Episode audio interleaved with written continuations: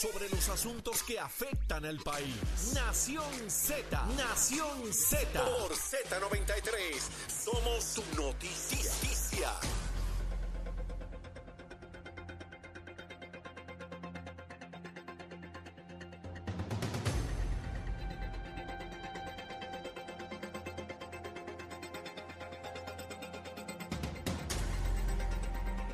De vuelta aquí en la conversación de Nación Z. Este que les habla el licenciado Eddie López a través de Z93.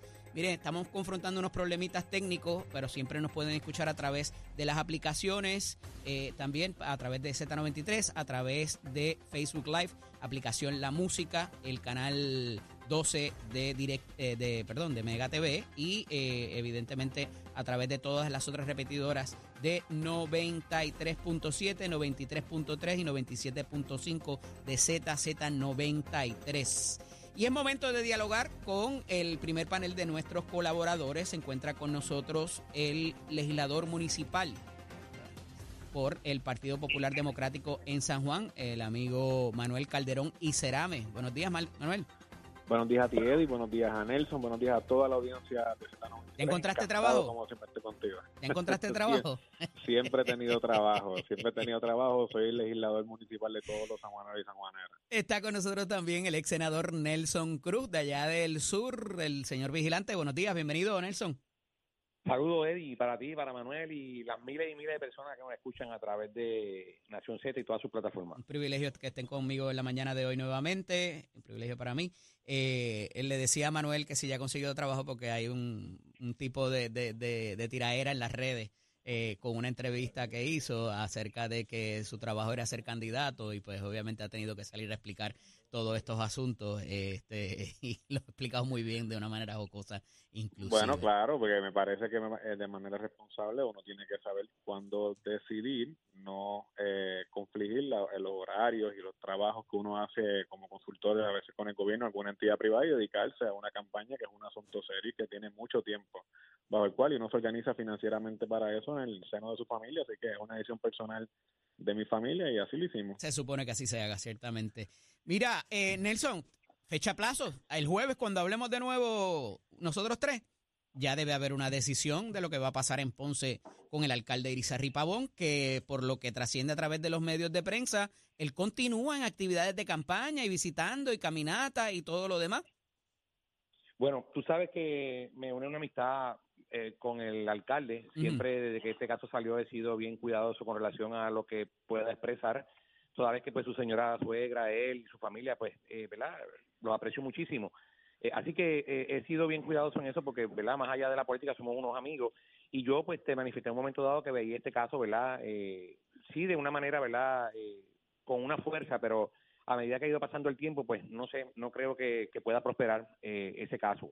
Habiéndote dicho eso, tengo que decirte que el Partido Popular pues tiene una decisión bien importante y eso es una decisión que le toca a ellos. Siempre he sido también, tú lo sabes, durante todo mi tiempo en política, cuando estuve en el Senado y ahora que ¿verdad? pretendo regresar nuevamente, eh, cuidadoso, porque son las cosas que le toca a los partidos y según yo pido el espacio cuando me toca a mí, ¿verdad? a mi colectividad, pues que lo tendremos que tener nosotros, pues de igual manera el presidente del Partido Popular, yo estoy seguro que hará eh, su trabajo, pero bien importante, ¿verdad? Como lo hacemos nosotros en, nuestro partido, hay que tomar el, la temperatura de la gente, el sentir del pueblo, y en Ponce, pues dentro del liderato del Partido Popular, tanto la vicealcaldesa que ha, seguido su política pública y en, en, comunicación, ¿verdad?, con lo que le prometió a Ponce, pues eh, está ahí. Yo te puedo decir que en mi caso, en el PNP, ¿verdad?, pues Pablo Colón está haciendo su trabajo, está visitando las comunidades, está llegando a comunidades donde no se, llevaba, se llegaba antes, y eh, dependiendo ¿Él es de el único decisión, candidato? Pues, veremos ¿Él es el único candidato No, por el PNP? Hay, hay dos candidatos más. hay Pero tú estás con, Pablo. Colón entonces.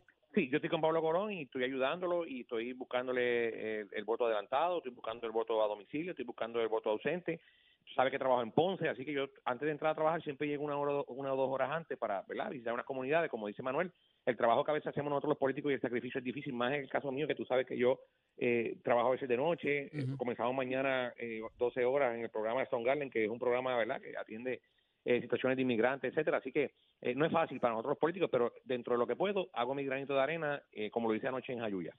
Manuel, desde la perspectiva de partido, obviamente ya con, lo, con la situación que hay en Mayagüez, lo que pudiera pasar en Aguadilla, lo que ya pasó en Arecibo, a pesar de que fue administrativo y no por la vía criminal, eh, la situación de que se siga postergando la determinación final de lo que pase en Ponce le afecta al partido y a todos sus candidatos porque parecería que no se ha resuelto eh, de manera tajante eh, para sanear eh, un asunto de corrupción, a pesar de que irrespectivo de lo que pase en el caso. Así es, mira, yo creo que el Partido Popular ha tirado una línea en cuanto a todos estos casos del FEI por dos razones. Número uno, por el mal récord que tiene el FEI como entidad eh, que busca fiscalizar los asuntos de corrupción a los funcionarios públicos. Hemos visto un patrón donde el FEI pues, pues, no hace las cosas correctamente o muchas veces se ve una agenda política contra ciertos grupos en distintos partidos, particularmente en el PNP y en el Partido Popular. Ahora bien, la línea está trazada en cuanto se pasa la vista preliminar, que es cuando se presenta peso de prueba. Pero es que ya se sabe que no va a haber una vista antes de esa fecha plazo.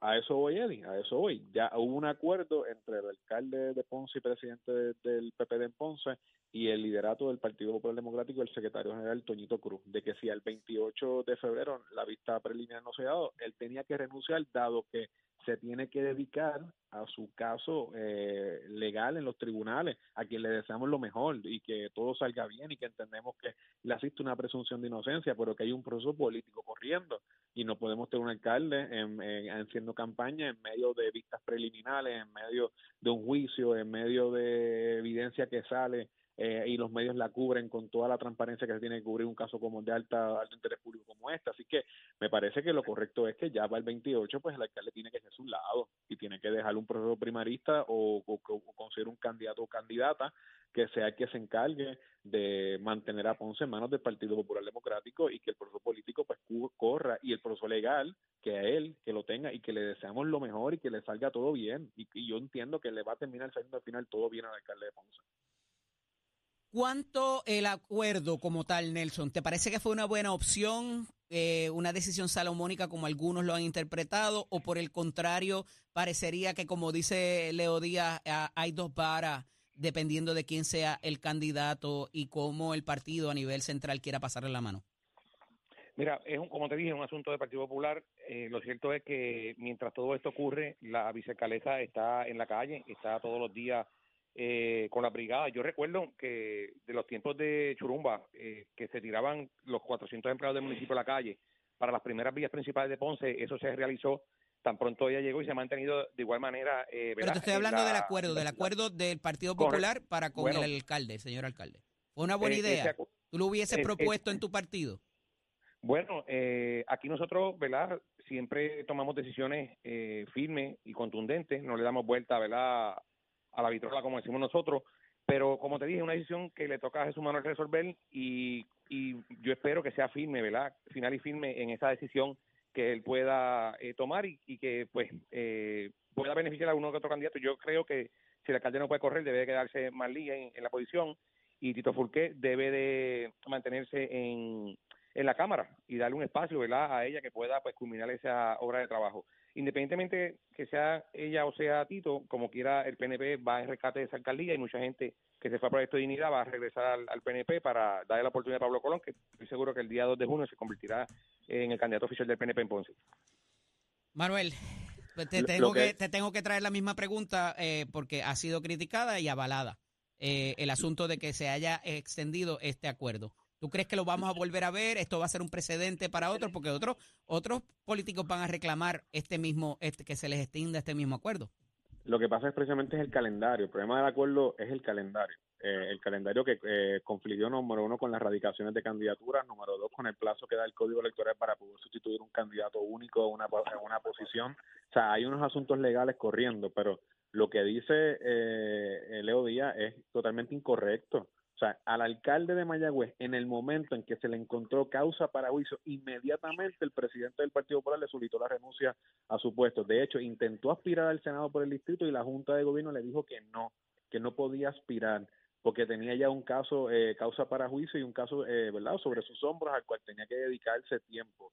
Igualmente ha sido el acuerdo y ha sido la línea trazada en el, asunto de Ponce. Cuando hay una vista preliminar eh, presentada y hay evidencia que transcurre y se encuentra causa para juicio, pues un candidato no puede aspirar a una posición política, es, la, eh, eh, es, lo más mínimo, porque tienes que darle un, un, un espacio en el sentido de, la, de lo que es regla 6, pues aquí no podemos dejar que los fiscales decidan quiénes son los candidatos que un partido va a postular o no. Entonces, desde ese punto de vista, entre en medio del calendario y en medio de lo que está pasando, yo creo que lo correcto fue ese acuerdo, pero si ya para el 28 sabemos que no va a haber vista preliminar, pues el alcalde no puede continuar siendo candidato y no puede continuar siendo presidente del PP de Ponce y hay que darle paso o a Marlis o a cualquier otra persona que decida aspirar a esa posición si se quiere someter un paso de primaria para el Partido Popular Democrático, pero lo correcto en estos momentos es que el alcalde se eche un lado, que eh, siga su... O sea, tú le dirías eso desde ya, no esperar ni el 28. No, yo le, desde ya, bueno, desde hace mucho antes se lo llevo pidiendo. Yo creo que es lo correcto y él debe dedicarse a su a su, a su, a su caso eh, legal en los tribunales con su defensa, con sus estrategias de defensa a las cuales tiene un gran equipo de abogados que lo va a defender de manera correcta y darle todo el tiempo y toda la capacidad a la alcaldesa interina Marley Cifre a que sea la candidata que aspire o si hay un proceso de primarias, pues que se abre el proceso de primarias del PP de Ponce democráticamente y que sean los ponceños quienes decidan. Pero no puede haber una... No el proceso no puede estar secuestrado por una persona que decida que no quiera eh, asumir la responsabilidad sobre el acuerdo que firmó frente a un abogado y una persona que yo respeto como Toñito Cruz. Mira, eh, hay una ofensiva que se ha llevado, eh, ¿verdad? Y, y, y, cuando uno recaba y busca el research antes de hacer los análisis y de ponerse a escribir, eh, se ha llevado una ofensiva contra los Airbnbs, ¿verdad? Y las otras plataformas también, porque no es la única que hay, los alquileres a corto plazo, eh, para limitarlos de cierta manera. Y decía yo temprano en mi análisis que me parece que eh, el meterse el gobierno, el ente de gobierno, con el contrato entre dos partes, un contrato privado, a pesar de que hay unas poblaciones que hay que protegerla de abusos y de que tengan unos mecanismos para dirimir sus controversias, eso está bien. Pero cuando yo te digo a ti a cuánto tú tienes que vender el pollo en tu supermercado, eh, yo eso como que me da rash a mí. Eh, y este, esta ofensiva, esta nueva ofensiva de decir, ah, es que ahora estos alquileres a corto plazo no nos permiten tener vivienda asequible o a un costo razonable, eh, me parece que es nuevamente incidir sobre personas que tienen una propiedad que la quieren destinar a eso y que un tercero quiere que el gobierno se meta a decirme a cuánto yo la tengo que alquilar, a quién y en qué condiciones. Y me parece que si bien han habido otras jurisdicciones, como Nueva York, que tiene, tuvo en los años 70 hasta los años 90 una, una, unos dictámenes legislativos para estabilizar el precio de la renta y que pudiera la gente que trabajaba en la ciudad tener una vivienda cercana, eh, y eso sí se puede hacer, el tú meterte en este otro tipo de asuntos y más cuando hay mucha de esta gente que cuando busca sus redes sociales, la gente que denuncian los alquileres a corto plazo, tú buscas sus redes sociales y se quedan en, este mismo de plataforma en otro sitio. Entonces, allá es bueno, pero aquí es malo. Esto no solamente se limita a la ciudad capital, Nelson. Esto está pasando también en, los pueblos mal llamados de la isla eh, y en todas partes de Puerto Rico por la necesidad que hay de las personas que nos visitan para lograr un desarrollo económico y, oye, ha puesto en problemas inclusive las cadenas hoteleras.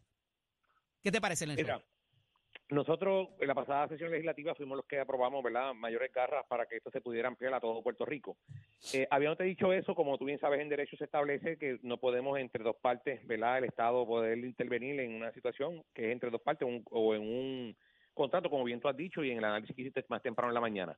Habiéndote dicho eso, eh, el cierto es, y yo tuve la oportunidad de viajar al estado de Nueva York, donde vi múltiples eh, comunidades que se desarrollaron en edificios multipisos para poder albergar a personas que, como bien dice esta organización sin fines de lucro, que es lo que trascienden el día de hoy en un diario de la isla, eh, eh, se quedaron sin vivienda por las diferentes situaciones. Una creo que fue embargada, otra una señora no pudo pagarlo y personas mayores, ¿verdad? Que hemos visto en todo Puerto Rico y ha sido una de las, plataformas que hemos presentado propuestas eh, en la campaña a la que yo, ¿verdad? Represento.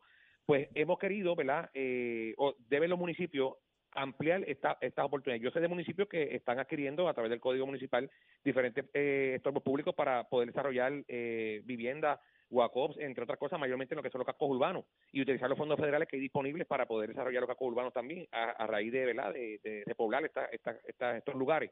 Así que yo creo que no debe, no debe el gobierno meterse en eso. Y aquella persona, mira, yo sé, eh, por lo menos en Ponce, yo tengo en Ponce más camas de hospital que de hotel y hay un grupo de empresarios en Ponce que se ha dedicado a ir por las subvenciones, mayormente cercanas a las universidades, en especial la Escuela de Medicina de Ponce, que inaugura próximamente y que hay 300 personas que van a, estudiar ahí y no tienen dónde quedarse, y ha sido mi exhortación por los últimos tres años, que vayan a, a las casas, ¿verdad? Y, y, ha habido gente donde ha dicho, mira, yo me mudo a un apartamento y alquilo mi propiedad alquilo mi casa o alquilo el cuartito que tengo en el patio para que sea un estudio para un estudiante o un Airbnb y eso le, le llega mayormente a personas mayores retirados o un ingreso adicional. Así que yo lo veo muy bien. Lo que no veo correcto es que el Estado se meta en regular algo que en otras jurisdicciones ha dado resultado y que en Puerto Rico estamos viendo que ha sido un crecimiento económico bastante amplio. Así que el Estado, mucho cuidado y aquellos legisladores ¿verdad? que copian issues para poder hacer noticias, mucho cuidado porque eso puede terminar. Manuel, esto se recrudece en la ciudad capital, obviamente, eh, por la por los aeropuertos, la cercanía de los aeropuertos y por y porque todo el mundo pues la mayoría del auspicio es la realidad para la ciudad capital. Y esto ya no es solamente Viejo San Juan, Condado y Miramar, ya esto se está, extendiendo hasta las urbanizaciones. Entonces, en tanto y en cuanto es factible tú decirle a una persona si lo puedes utilizar en las plataformas, no lo puedes utilizar en la plataforma y hasta este precio. Déjame decirte algo, adicional, Eddie. Nosotros en la legislatura municipal de San Juan aprobamos un proyecto de ordenanza del cual yo eh, sometí enmiendas y fueron avaladas y le voté a favor para establecer una contribución, eh, un, un, impuesto, una sobretasa a, a los Airbnb, a los clientes a corto plazo de San Juan, toda vez que el municipio gasta en, unos costos adicionales en recogido de basura. A mí eso no me parece mal. Yo creo que la, la reglamentación y la regulación a los, a los Airbnb tienen que darse como se reglamenta y se regula en la industria hotelera y distintas otras industrias en Puerto Rico. Ahora bien, no solamente desde el punto de vista turístico, tenemos una gran cantidad de alquileres a corto plazo en San Juan de personas que de otros municipios los alquilan por un periodo de un día o una noche para venir a citas de especialistas, para tener citas de, médicas en distintos hospitales que están en la zona metropolitana o en San Juan particularmente.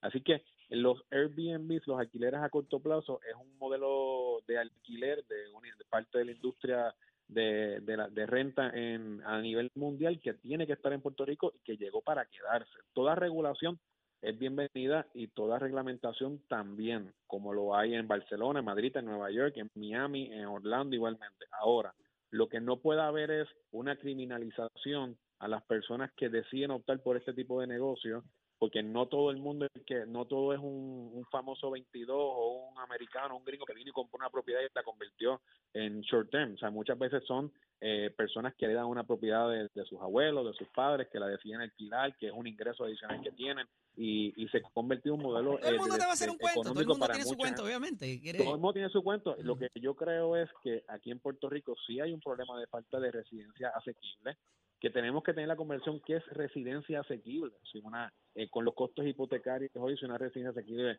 es una, una vivienda de 70, 80 mil dólares o de 120, 150, esas escalas, hubo un proyecto en el Senado que se estuvo debatiendo en estos días sobre esos fines para poder tener más eh, ingresos federales y ayudas y beneficios de plan 8, sobre todo para eh, este tipo de, de, propiedad. Pero sí, en Puerto Rico hay una, hay una necesidad de mercado de residencias a bajo costo y eso sí es una cosa real. ¿Dónde las construimos? ¿Cómo las construimos? Pues la, los, los estorbos públicos es una solución. Eh, eh, la reconstrucción y la repoblación de cascos importantes como Río Piedra es también una alternativa. Claro. Pero sí, tenemos que tener esa discusión, pero no se puede criminalizar los alquileres a corto plazo.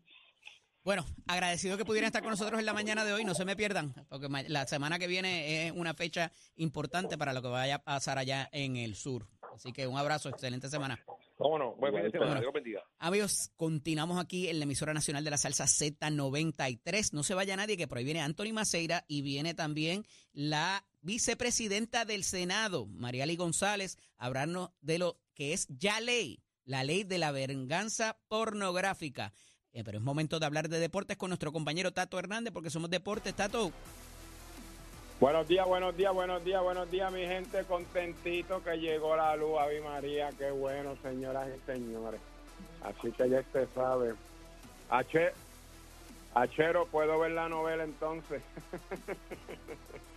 Vamos con los deportes, mi gente. Tato Hernández en la Casa Nación Z. Somos deportes y somos el oficio de Mente Última gran semana de matrícula. Recordándole la gran actividad que tenemos beneficio de mi persona para este próximo domingo 3 de marzo. Pero nos vamos ahora con el deporte. Quiero que entren a mi página de Somos Deporte para que vean qué bello está el parque de los próceres de Barranquita. Y es que está de fiesta la gente con su regreso después de 10 años. La alegría es notable en las calles y en los barrios de Barranquita con el retorno a casa de los próceres después de 10 años en la temporada 2024 del béisbol AA de Puerto Rico. La inauguración del Estadio Palo Marrero está programada para este domingo. Óigame, porque tienen tremendo encuentro, señoras y señores. Así que ya usted sabe, el tenedor de la franquicia está muy contento con esto. Una década que estuvo ese parque ahí, la franquicia estuvo en la espera de reconstrucción de su estadio, se enfrentó tras y litigio el huracán María, pero ya el estadio está. Así que los próceres juegan en su parque y este le envía el Titico Rosa, comunicado de la Liga de Béisbol de Puerto Rico, que es quien siempre nos envía esta información. Así que usted se entera aquí a través de Nación Z, somos deporte, hola auspicio de Metecol, estamos en la última gran semana de matrícula, 787-238-9494, 787-238-9494 es el numerito a llamar. Oiga, Chero, give it my friend. Buenos días, Puerto Rico. Soy Emanuel Pacheco Rivera con el informe sobre el tránsito. A esta hora de la mañana continúa el tapón en la mayoría de las carreteras principales del área metropolitana, como es el caso de la autopista José de Diego desde Vega Alta hasta el área de las salidas del Expreso de las Américas en Atorrey, así como la carretera número 2 en el cruce de la Virgencita y en Candelaria en Toa Baja y más adelante entre Santa Rosa y Caparra, y también algunos tramos de la PR5, la 167 y la 199 en Bayamón.